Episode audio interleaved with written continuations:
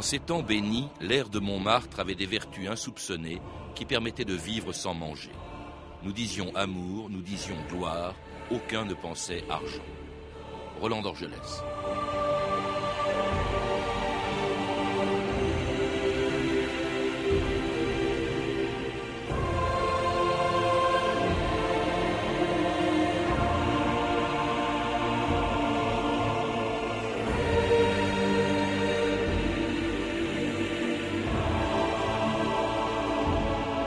2000 ans d'histoire.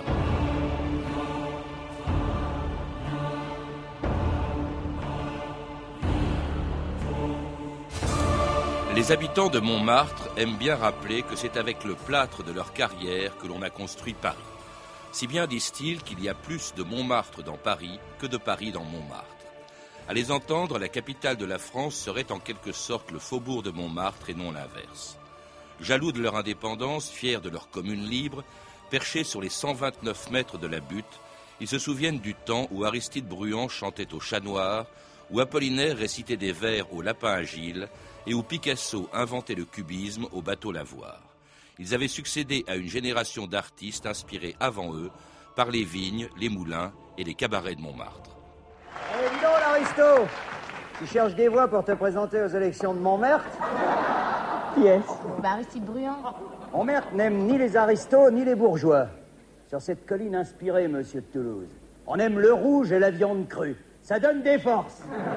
Ici, on se torche avec les bonnes manières. On chante la poésie de la rue. Le cancan La fleur des fleurs du pavé Montmartre Le quadrille La bombe Montmartre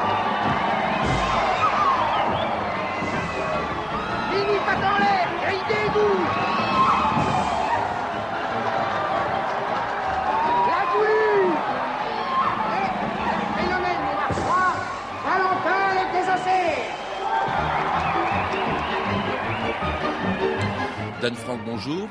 Bonjour. Alors vous venez de publier chez Mingès un livre, Les années Montmartre, mais le Montmartre que vous y décrivez est postérieur à celui de Lautrec et de la Goulue, c'est celui de Picasso, de Braque, d'Apollinaire, euh, qui s'y retrouvaient, qui s'y sont retrouvés, qui se sont rencontrés à Montmartre au début du XXe siècle. Qu'est-ce qui, à l'époque de Toulouse-Lautrec sans doute déjà, mais euh, à l'époque de Picasso, attirait tant les artistes à Montmartre? D'abord, il y avait la réputation de Paris en général. Paris était la capitale de l'art à cette époque, ou en tout cas allait le devenir, parce qu'il y régnait une très grande liberté. On pouvait y vivre pour pas très cher. Et par exemple, Montmartre avait une réputation qui dépassait les frontières de la France, notamment en Espagne. C'est d'ailleurs en Espagne que Picasso a découvert Montmartre. Et on essayait de reproduire des, quartiers de, Barcelone qui puissent, qui ressembleraient à Montmartre. Donc c'était pas cher. C'était un quartier excentré de Paris, et vous savez bien que les artistes aiment plutôt être sur les bordures qu'au centre, au centre-ville. Il en est d'ailleurs de même pour, euh, pour Montparnasse. Et il y avait cette oui, c'était un faubourg, hein, on l'oublie toujours. C'était pas le centre de Paris au 19e siècle. Non, non, c'était, euh, ça avait beau être la capitale artistique du monde, c'était, euh, il y, avait les grands boulevards qui partageaient Paris, enfin, en tout cas qui coupaient Montmartre de Paris. Euh, et, donc, euh, la vie n'était pas chère. Il y avait une tradition libertaire euh, très importante de jeux, de joie, de liberté, de filles, de cabaret, etc., mmh. de spectacles. Il n'y avait pas, d'ailleurs, il y avait déjà dès le 19e siècle des peintres. Je crois que le premier, qui était le peintre de Montmartre, Georges Michel, puis Toulouse-Lautrec, Degas, Dufy, et puis aussi des poètes, avant Apollinaire, et Verlaine et Rimbaud, qui allaient boire de l'absinthe dans les cabarets de Montmartre, dans un lieu qui n'était quand même pas prédisposé à accueillir des danseuses de French Cancan ou des buveurs d'absinthe d'Anne Frank. C'est assez extraordinaire ce paradoxe qu'il y a parce que Montmartre, c'est quoi? C'est le mont des martyrs à l'origine, c'est-à-dire l'endroit où Saint-Denis a été décapité avant que euh, on, enlève et on emporte ses, restes dans, une tombe de, la ville de, Saint-Denis. C'est curieux ce contraste entre cette vocation religieuse de Montmartre à l'origine et puis euh, la commune de Paris, par exemple. C'est ça, il y a la commune. en fait, euh, quand quand l'histoire, l'histoire du livre Les années Montmartre commence, euh, on n'est pas très loin de la commune. La commune, c'est 1870, donc 30 ans avant, 35 ans avant maximum. Et donc, euh, euh, la commune est très présente. il y a des cabarets qui sont des cabarets tenus par des, par des libertaires, souvent par d'anciens communards. on est, on est, c'est une commune libre déjà, qui, a, qui a cette réputation de, de, de, de vie libre. il y a le maquis où traînent les voyous de Paris qui s'y cachent, les policiers qui viennent essayer de les débusquer, mais, mais la population les soutient. C'est surtout la tradition, plus que la tradition religieuse, c'est évidemment la tradition libertaire liée à la commune qui a attiré les artistes à Montmartre. Et la, commune, d'ailleurs, à cause de laquelle on a construit au sommet de la butte, et pour la purifier, entre guillemets, la, fameuse basilique du, Sacré-Cœur. C'est la construction de tiers, ça, ça commence en 1876, ça se termine en 1910, à l'époque où d'autres artistes que Toulouse-Lautrec sont venus s'installer à Montmartre au début du XXe siècle. Qu'est-ce que tu peins, hein? Des vues de Paris. À l'huile euh, D'après nature, comment tu peins? À l'huile, à l'aquarelle. Quant aux cartes postales, on peut dire qu'elles sont ah. parfaites. C'est vraiment mon rêve. Ma mère aussi est peintre, et un bon peintre, tu peux me croire. Elle est même assez renommée. Valadon, Suzanne Valadon. Elle a été le modèle préféré de Toulouse-Lautrec. Mais qui est Toulouse-Lautrec? Le prince de Montmartre. Mais il est mort. Il y a un bout de temps. Hé, tu cherches un atelier Oui. Je connais un endroit où il n'y a que des ateliers d'artistes. Mais ce qu'il y a, c'est que c'est pas tout à fait à côté. Si tu veux, je peux t'accompagner. Et toi, t'es qui? Maurice. Je m'appelle Amedeo Modigliani. Et toi, tu as dit? Momo. Maurice Maurice Utrio entrait dans Modigliani au bateau Lavoir, on en reparlera. Utrio, euh, c'est vraiment le premier pratiquement dont vous parlez, d'Anne Frank, dans vos, années Montmartre. C'est vrai que c'est un enfant hein, du, pays. Il y est né, euh, il y a vécu, il y est devenu peintre. Sa mère était en effet Suzanne Valadon, euh, qui a eu de nombreux amants parmi les peintres, et pas seulement, puisqu'elle était aussi la maîtresse de d'Eric Satie, le musicien Eric Satie. Et euh, Utrio, c'est une figure extraordinaire de Montmartre. D'abord, on l'appelait Litrio parce qu'il était ivre-mort du matin au soir. Et c'est pas une histoire anodine. Quand il n'avait pas ses 14 litres par jour, il buvait de l'eau de Cologne. 14 litres. Enfin, c'était extraordinaire. Il avait une capacité d'ingurgitation phénoménale. Et c'est justement pour essayer de, d'étancher sa soif autrement que sa mère l'a collé à la peinture. Elle a rencontré un jour un psychiatre qui lui a dit écoutez, essayez de lui trouver une activité et elle l'a obligé à peindre et finalement il y a pris, il y a pris du plaisir. Et d'ailleurs, c'est formidable quand on, parce que au fond, euh, euh, Utrio était très très pointilleux. Il était très, euh, très exigeant sur le détail de ce qu'il pouvait faire de Montmartre. Donc il peignait d'après nature ou d'après carte postale de façon très précise dans sa chambre et après il s'enivrait ou bien il lançait des feux d'artifice ou bien enfin c'était un grand grand un grand fêtard un peu triste un peu tragique euh, coincé entre sa mère qui était elle-même euh, une grande artiste et, son ami qui s'appelait André Hutter et qui était devenu son beau-père qui avait fini dans les bras de sa mère. Donc évidemment c'est pas c'est pas une histoire simple mmh. et ça peut expliquer peut-être le goût de l'itrio pour la bouteille. Sa mère assez incroyable on la voit d'ailleurs en photo euh, posant nue hein, comme modèle. Elle était acrobate, peintre, modèle. Elle avait été d'ailleurs modèle de Toulouse-Lautrec, de Renoir, etc., de la génération qui a précédé ceux dont nous allons euh, parler. Alors il y avait aussi d'autres peintures qui sont nées euh, à, à, Montmartre. Il y avait le fauvisme. Oui, alors le fauvisme n'est pas né exactement à Montmartre, simplement. Le, fauvisme, les inventeurs, au fond, c'est c'est Vlaminck, Derain et Matisse. Et le, le, premier qui a trouvé le fauvisme, enfin l'union des couleurs comme ça un peu étrange, c'est Matisse qui n'était pas pas à Paris à l'époque, qui a appelé de Rhin. Lui m'a rencontré son copain Vlaminck. Et vous savez, le fauvisme, c'est ces couleurs extrêmement vives, extrêmement violentes qu'on crache sur la toile. Et c'est vrai que de Rhin habitait Montmartre, Vlaminck habitait Château et Matisse habitait rive droite, ou en tout cas de l'autre côté des grands boulevards, ce qui n'était pas une mince affaire à l'époque. Mmh.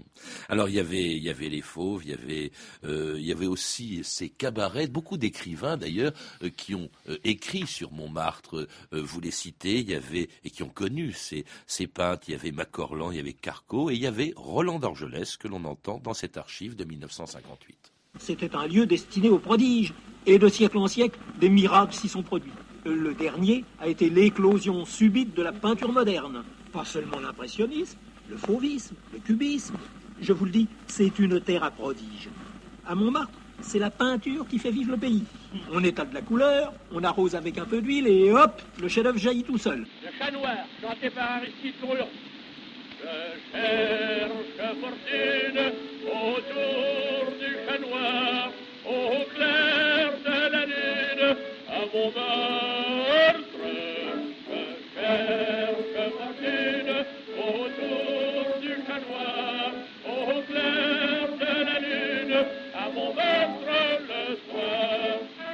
Le chat noir, chanté par Aristide Bruand en 1911, je crois, hein, c'est une très vieille archive.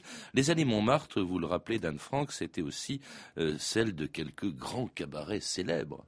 Ben, le plus célèbre, euh, en tout cas l'un des plus célèbres, c'était le Lapin Agile, qui appartenu d'ailleurs, qui appartenait à la guerre à Bruand. Euh, il y a une histoire fameuse d'ailleurs autour du, du, du, Lapin Agile, qui était un tout petit bistrot, qui existe toujours d'ailleurs, hein, un bistrot tout petit, tout sombre, avec une petite terrasse devant, euh, qui était pas cher, on faisait crédit, donc les artistes euh, y allaient sans cesse. Euh, le, patron, si j'ose dire, du Lapin Agile s'appelait le, le, père Frédé. Le père Frédé avait un âne. Il avait un âne et un jour d'Orgelès qu'on a entendu tout à l'heure, euh, lassé par la création de toutes ces écoles, le fauvisme, le cubisme, le futurisme et j'en passe, a décidé d'inventer une, son école et il a donc créé un peintre qui s'appelait Boronali. En fait, Boronali c'était le c'était l'âne du père Frédé du, lapin agile, cet âne auquel on avait accroché une peinture, un pinceau, et euh, on lui donnait des carottes et il était tout content, donc il agitait sa queue. Sa queue était, donc devenue une, arme à peinture, et il y avait un huissier qui, qui a reconnu cette, cette affaire et cette toile qui a été donc inventée par euh, l'âne euh, du, du, du lapin agile est devenue l'œuvre majeure d'un peintre qui a créé une nouvelle école. Euh, La presse l'a salué et un jour, Dorgelès, qui était, qui était responsable de la blague, a dit "Ben non, figur- figurez-vous, on s'est bien moqué de vous." Montmartre, c'était ça, c'était la blague en permanence. C'était le lapin Gilles qui avait appartenu, je crois, à, à un ancien communard, André Gilles. André et Gilles, ça voulait oui. dire le lapin à Gilles, Oui, hein, Gilles ouais. Et puis alors le chat noir avec Bruand, et puis ce qu'on appelait aussi les dancing. hein. Euh, Il y avait les moulins qui étaient d'autres moulins que ceux qu'on voyait à Montmartre. C'était pas des moulins avant, c'était le moulin de la Galette, le moulin rouge. Oui, c'était tous ces lieux la de fête, fête, en oui, fait, qui Montmartre. sont devenus des lieux de tourisme aujourd'hui, mais qui n'étaient pas ça. Montmartre, Montmartre est devenu ça, mais euh, d'ailleurs assez vite au fond. Euh, mais mon- les, les moulins, les dancing, les bals, c'est là où toutes les populations se croisaient, c'est là où les bourgeois venaient s'encanailler, c'est là où les artistes retrouvaient leur modèle. Tout le monde était modèle. Oui, enfin, les, artistes eux-mêmes y étaient tout le temps dans ces endroits. Euh, on, leur faisait crédit. Parfois, je crois qu'ils payaient, devaient payer avec une toile. Mais alors, ils vivaient assez misérablement dans un haut lieu de Montmartre qui a disparu euh, en 1970, je crois, dans un incendie, euh, et qui était, vous en parlez longuement, le bateau Lavoir. Oui, il faut dire que tous ces peintres qui vivaient à Montmartre vivaient dans la dèche et la misère. Il y a, un livre, un des premiers livres ou un des grands livres sur Montmartre s'appelle La vie de bohème d'André Murger qui raconte l'histoire, euh, l'histoire de ces peintres. Et au fond, la bohème, c'est beau après. Mais à l'époque, c'est vrai qu'ils crevaient tous la dalle, ils avaient rien à manger, ils n'avaient pas d'argent euh, et ils habitaient le, bateau Lavoir. C'est euh, Picasso qui, qui est arrivé l'un des premiers au bateau Lavoir, qui a été nommé ainsi par Marc Jacob en souvenir des bateaux qui se promenaient sur la Seine, des bateaux à fond plat sur lesquels euh, on lavait le linge. Et le bateau à lavoir, qui était une ancienne manufacture de piano, était un endroit où il faisait très très chaud euh, l'été, très froid l'hiver. Les cloisons étaient très minces, mais tout l'art de cette époque est passé là. Picasso habitait ici, Juan Gris y a habité, Derain passait sans arrêt, Vlamin qui a habité aussi, Apollinaire. Enfin, c'était une espèce de, carrefour extraordinaire, développé beaucoup par Picasso quand il, il est arrivé, et c'est là que s'est inventé l'art moderne. Ils vivaient très mal. On oublie toujours, euh, quand on sait aujourd'hui le prix de leur toile, ils vivaient vraiment dans la misère. Euh, ils ils n'arrivaient pas à manger tous les jours. Enfin, il y avait vraiment des... Ils étaient assez solidaires. C'est-à-dire que, par exemple, Mac Jacob, quand Picasso arrive à Paris, Mac Jacob le loge et le nourrit en travaillant. Euh, Juan Gris, quand il est très pauvre, Picasso l'aide à son tour. Euh, il y a une espèce de solidarité. Et il y a un grand débat qui est un débat tout à fait fondamental à l'époque, c'est qu'est-ce qu'on doit faire pour vivre? Est-ce qu'on doit faire un autre métier ou bien est-ce qu'on doit tremper euh, son pinceau dans un autre pot de peinture que son œuvre proprement dite? Il y avait des, des peintres comme euh, Vlaminck, par exemple, euh, très méprisé d'ailleurs par, Pic- par Picasso, ou bien Juan Gris qui dessinait pour euh, des journaux satiriques comme euh, L'Assiette au beurre et qui gagnait un peu d'argent en faisant ça. Et d'autres qui refusaient totalement, qui disaient je suis un peintre parce que quand même l'exigence commune de, tous ces artistes, tous ces artistes était énorme et ils savaient bien tous qu'ils constitueraient un jour les pivots de l'art moderne, les fers de lance de l'art moderne. Ils avaient une très grande exigence et une haute idée d'eux-mêmes et de leur talent. Le pivot de ces pivots, comme vous le dites, Dan Franck, vous l'avez souvent nommé, il est arrivé en 1904 à, Montmartre et euh, pendant ce qu'on a appelé sa période rose. La couleur est déconcertante, sublime. Je trouve très ingénieux le choix de la dominante bleue ou rose pour exprimer l'angoisse et la mélancolie. C'est génial. Merci. Vous êtes le propriétaire de la galerie? Non. L'auteur des toiles. Je suis espagnol. Je m'appelle Pablo Picasso. Je l'ai connu en 1907. Je cite en 1907 que je suis monté pour la première fois l'escalier de la petite place triangulaire qu'on appelait dans ce temps-là la place Ravignon, pour entrer dans cet étrange bâtiment qu'on appelait depuis le bateau Lavoir, dans lequel on entre par le haut et je suis entré dans son atelier. Ce lamentable atelier misérable au papier arraché des murs, au divan défoncé, pauvre atelier dans lequel il y avait Picasso, il y avait un très gros chien, il y avait une très belle femme et il y avait cet admirable tableau qui est le point de départ du cubisme, les demoiselles d'Avignon. Et c'était un célèbre marchand de tableaux, euh, Kainweiler, racontant sa rencontre avec Picasso, qui est un peu au centre de toute cette bande de peintres. On disait toujours la bande à Picasso, c'était sans doute celui qui émergeait le plus, en tout cas à vous lire, Dan Franck. Il arrive quand à peu près à, Montmartre? Il arrive à Paris et à Montmartre d'ailleurs en 1900. Il, représente, il y a une petite toile de lui qui représente l'Espagne euh, à l'exposition universelle de 1900. Il revient ensuite en Espagne et il retourne en France en 1903-1904 et il rencontre là un, autre pilier de Montmartre euh, qui s'appelle Max Jacob, qui est un, poète absolument formidable, qui s'occupe de lui, qui l'aide, qui lui apprend la langue, qui lui fait découvrir la littérature. Et à cette époque-là, Picasso peint un peu à la manière de Toulouse-Lautrec. Il gagne un petit peu d'argent, pas beaucoup, mais un petit peu. Euh, son... C'est pas encore sa période rose. Non, sa période vient plus tard. Il y a d'abord la période donc Toulouse-Lautrec. Euh, ces toiles sont vendues par Volard, le marchand qui est rue Lafitte. Et puis euh, ensuite, il est dans une période plutôt sombre, qu'on a appelée la période bleue, qui correspond au suicide de son ami Casamégas, qui, qui s'est suicidé d'une balle dans la tête par chagrin d'amour dans un café de Montmartre et que, que Picasso aimait beaucoup. Et donc pendant ce temps-là, enfin à cette époque, il peint, euh, il peint des œuvres sombres. Euh, il peint euh, les prisonnières de Saint-Lazare, de la prison de Saint-Lazare. Il y va. Il est, il est donc lui-même un peu d'humeur très sombre. Et puis, et puis il rencontre Fernand d'Olivier, qui est donc sa première grande maîtresse officielle, ce qui ne l'interdisait pas d'ailleurs d'aller voir les prostituées. C'était les, prostituées étaient, étaient un, un passe-temps extrêmement important à Montmartre. L'inverse n'était pas vrai. Il était hors de question que Fernand d'Olivier justement puisse se faire même regarder par quelqu'un d'autre. Vous le dites. Picasso a toujours été extraordinairement jaloux. Euh, il s'est fâché avec Vlaminck, pas avec Vlaminck, pardon, avec Vendongen, qui avait peint sa maîtresse Fernand Olivier pourtant un peu avant.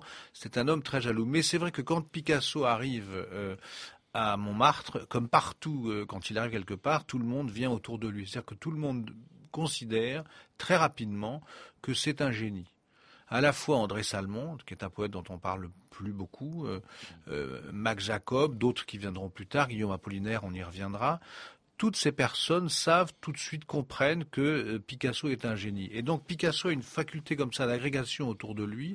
Il agrège des gens très divers, parce qu'on oublie toujours de, parler de Braque. Il a inventé le cubisme non pas tout seul, mais avec Braque. La part de Braque est aussi importante, sinon plus d'ailleurs, que celle de Picasso. Et la bande à Picasso. de votre livre. Oui, oui, oui.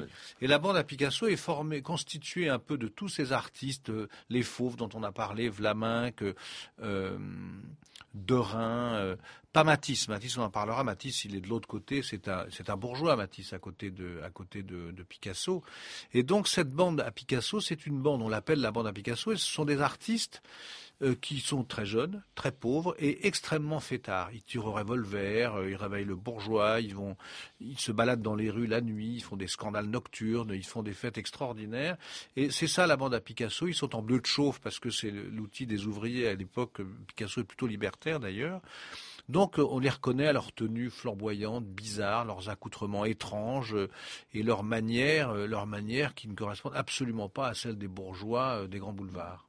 Oui, parce qu'ils sont dans la dèche, hein, vous l'avez dit. Alors il y a des personnages très importants qui n'habitent pas euh, Montmartre, mais qui viennent les voir évidemment et qui vont euh, les, les, aider. Il y a par exemple, euh, il y a, on en parle dans une seconde, les marchands de tableaux comme mm. Weiler. Il y a aussi une organisation dont j'ignorais totalement l'existence d'Anne Frank qui s'appelait la peau de l'ours. Ça, c'était assez extraordinaire. Oui, c'est une... grâce à laquelle vivaient ces artistes en partie. C'est-à-dire la peau de l'ours, ce sont des étudiants qui, qui au début au début du siècle, se sont dit en 1904, d'ailleurs quand Picasso arrive, se sont dit euh, euh, on aimerait bien acheter des œuvres contemporaines, mais on n'a pas d'argent. Donc ils se sont groupés, ils ont fait une cagnotte commune et ils achetaient une toile ou deux par mois de peintres qui n'étaient pas connus à l'époque, qui étaient euh, Matisse, Picasso et ceux dont on vient de parler. Et le principe, c'était que les tableaux passaient d'une maison à l'autre. Voilà, ces, étudiants se, se, faisaient tourner les toiles chez eux. Et ils faisaient ça pour l'amour de l'art et la beauté des œuvres. Et ils avaient décidé que dix ans plus tard, ils revendraient euh, aux enchères à Drouot la collection qu'ils avaient amassée. Et en 1914, euh, la peau de l'ours a organisé une vente euh, à Drouot, qui a été en fait la première vente cubiste, où tous les peintres dont ils avaient acheté les œuvres ont vu leurs toiles se revendre, parfois à des prix extrêmement chers. Picasso était déjà riche en 1914, notamment grâce à la peau de l'ours. Alors il y avait Mais cet argent, je crois, c'est ce que vous dites, en tout cas d'Anne Frank, été reversé au peintre. Il a été reversé au peintre, absolument. Donc il, avait, il avait fructifié euh, grâce à la peau de l'ours et il retrouvait cet argent dix ans plus tard. Voilà, les membres de la peau de l'ours n'ont absolument pas fait de bénéfices, ils ont gardé leurs frais de fonctionnement et c'est tout. Alors ça, il y avait bon, il y avait donc ces gens-là, il y avait des, des marchands qui étaient des brocanteurs comme Libaud ou d'autres et qui vendaient des toiles sur le trottoir, euh, à côté de vieilles poussettes ou de vélos démantibulés. Parallèlement à ça, il y avait, il y a eu un peu plus tard d'ailleurs les, grands marchands comme Vollard et surtout, des mécènes euh, comme Gertrude Stein, par exemple. Peinte par Picasso peinte par Picasso, peinte par Matisse. Gertrude Stein était une américaine, c'est celle qui a parlé de la génération perdue en disant à Hemingway un jour vous vous êtes des auteurs de la génération perdue, ce qui a fait rire beaucoup Hemingway. Donc euh, Gertrude Stein était très riche, elle arrive en France et elle monte une, elle décide de, monter une collection avec son frère, une collection de tableaux d'art moderne. Elle entend parler de Picasso un jour et elle va le, elle lui rend visite. Et puis, euh, elle lui achète une toile ou deux, puis il fait son portrait. Il a d'ailleurs du mal à le faire parce que c'est au moment où il crée le cubisme avec Braque et que donc il a dans sa tête un mécanisme qui change. Il a découvert l'art nègre, donc il peint plus de la même manière. Et Gertrude Stein a acheté des tableaux à tout le monde. Elle a permis euh, à, des peintres, à ces peintres, à ces artistes de vivre euh, pas trop mal. Et alors, elle habitait rue de Fleurus, dans un appartement qui était un atelier extraordinaire où tous ces tableaux étaient euh, suspendus au mur. Et son, son grand plaisir était d'inviter une fois par semaine, je crois que c'était le jeudi, tous les artistes dont elle avait acheté des œuvres. Et donc, elle asseyait Matisse sous son propre portrait peint par, Matisse et Picasso sous le sien euh, peint par Picasso. Mmh. Et alors, elle observait ce jeu des, des, des, des artistes conviés à sa table, qui étaient souvent très jaloux les uns des autres. L'histoire de, de Matisse et de Picasso est une histoire extraordinaire. Ils se sont rencontrés par l'intermédiaire de, de Gertrude Stein et autour de l'art nègre. Et c'était une personne très importante. Picasso se fâchait souvent. Alors vous citez, parce qu'on en a peu parlé, vous les avez évoqués, mais quand même ils sont très présents dans votre livre, et je suppose dans le Montmartre de l'époque, des poètes. Il s'est fâché avec son grand ami, je parle de Picasso, s'est fâché avec Max Jacob. Euh, ils étaient très importants tous les deux, Jacob et Apollinaire. Il a été, euh, euh, je viens d'écrire un, film sur Max Jacob, donc j'ai regardé, j'ai étudié de très près le rapport. Il a été extrêmement euh, méchant, Picasso, avec Max Jacob, qui est un homme qu'il a, encore une fois, je l'ai dit tout à l'heure, qu'il a, qu'il a, qui lui a sauvé la vie quand il est arrivé à Paris. Et puis, ils sont restés au fond liés pendant un certain nombre d'années, mais quand Apollinaire, Guillaume Apollinaire est arrivé, Picasso a à peu près tourné le dos à Max Jacob parce que Apollinaire était sans doute plus brillant moins drôle mais plus brillant. Surtout, il écrivait déjà dans la presse, il était beaucoup plus connu que, que Max Jacob, et Picasso plus tard reprochera beaucoup à Max Jacob d'être resté là où ils en étaient tous, alors que lui-même et Apollinaire euh, étaient montés sur des firmaments artistiques que Max Jacob ne connaîtra jamais. Mais Picasso et Apollinaire, c'était un très grand couple artistique de, de, de, cette période de, de l'histoire de l'art, à Montmartre. Et Apollinaire, qui ne faisait pas qu'écrire, euh, figurez-vous, il parlait aussi. On écoute, il a été enregistré dans cette très vieille archive, une des plus vieilles archives de la radio, euh, en 1913, pour son plus célèbre poème. Sous le pont Mirabeau coule la Seine, et nos amours, faut-il qu'ils m'en souviennent La joie venait toujours après la peine. Vienne la nuit, sonne l'heure, les jours s'en vont, je demeure. Les mains dans les mains, restons face à face, tandis que sous le fond de nos bras passent les éternels regards longs de silence.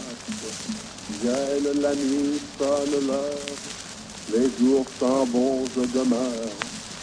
Extraordinaire cette voix. C'est très émouvant. Moi, j'ai toujours été ému par euh, la voix, la voix d'Apollinaire. Apollinaire, est, est- il est mort très tôt, hein, puisque il est mort à la fin de la guerre, en 1918, la première guerre. De la grippe espagnole, de et la pas grippe de la blessure qu'il avait reçue deux ans plus tôt. Mais c'était un immense poète et, et- et- un immense poète et, et un très très grand camarade de Picasso. Et c'est vrai que sa mort a laissé un trou formidable, incroyable euh, à Montmartre. On a l'impression d'ailleurs à vous lire, Dan Frank, que c'est avec la mort d'Apollinaire que se termine en tout cas l'apogée de ces années Montmartre. Ben, C'est-à-dire que, oui, euh, Montmartre a, euh, perduré, existe encore aujourd'hui. La seule chose, c'est que euh, les artistes qui étaient à Montmartre sont partis un peu après Picasso. Pas tous, mais beaucoup. Certains sont restés comme Dorgelès et d'autres. Sont allés à Montparnasse, sont passés d'une montagne à une autre, d'un mont à l'autre, euh, parce que les loyers augmentaient, parce qu'il y avait des touristes déjà, déjà, et parce qu'ils avaient épuisé, euh, euh, ils avaient épuisé cette cette richesse. Et d'autre part, ils ont rencontré à Montparnasse d'autres gens, d'autres poètes, des sculpteurs, et ça allait donner naissance à une autre école artistique, qui est celle des années des années Montparnasse. Peut-être aussi parce qu'ils étaient devenus plus célèbres, plus connus, que leurs tableaux se vendaient mieux. Alors ils n'avaient pas forcément Montparnasse, mais dans des quartiers qui coûtaient euh, éventuellement plus cher. En tout cas, ils ont laissé derrière eux des touristes. On est toujours à leur recherche, de même qu'on recherche encore Sartre sur la terrasse du Café de Flore. Euh, mais c'est plus du tout le même Montparnasse aujourd'hui. Non, c'est plus le même, mais vous savez les Même lieux... si le- leurs leurs Oui. fantômes sont encore Les là. fantômes sont encore là, Montparnasse non plus, mais vous savez, quand vous allez vous promener euh, euh, à Montmartre, quand vous connaissez un peu l'histoire de Montmartre, vous, vous respirez encore ça. Les- Ce sont des lieux qui sont extrêmement chargés d'histoire, et ça suinte quand même euh, au-delà des touristes, euh, au-delà des au-delà de, de, de la modernité qui a, qui a envahi Montmartre. C'était quand même euh, euh, une- une- un pays, c'était un vrai pays à, lui seul, Montmartre. Et ça l'est resté quand même, même si ce pays a changé. Merci Dan Franck. Je rappelle que vous êtes l'auteur des Années Montmartre, Picasso, Apollinaire, Braque et les autres, publiés aux éditions Mingès et avec une très belle iconographie. Il y a des photos formidables de Picasso, Formidable. notamment à 25 ans. Euh, je signale aussi un documentaire, Montmartre du plaisir au crime, de Jean-Pierre Borrenaud, qui sera diffusé mercredi prochain, 5 décembre à 20h50 sur la chaîne Histoire. Vous avez pu entendre des extraits des films Modigliani de Franco Brogitaviani avec Richard Berry dans le rôle titre et puis Lautrec de Roger Planchon édité en VHS aux éditions Fox. Et maintenant, la suite et la fin de notre jeu concours pour gagner le livre Éphéméris, la chronique au jour le jour de 1000 ans d'histoire accompagnée d'un CD-ROM et édité par France Inter et les éditions de l'Archipel. Il vous suffit de répondre à la question suivante.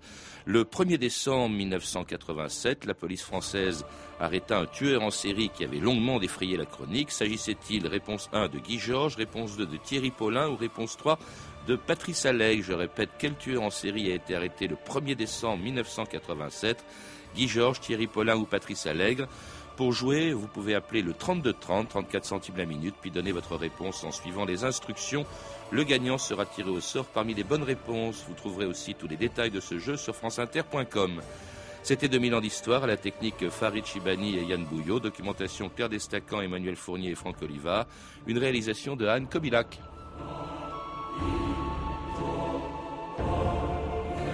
La semaine prochaine, dans 2000 ans d'histoire, lundi, le Parti communiste français sous la 4ème République, mardi, Lafayette, mercredi, la chute de Rome, jeudi, le compositeur Robert Schumann et enfin, vendredi, Antonin Artaud. Bonne fin de semaine à tous et à lundi.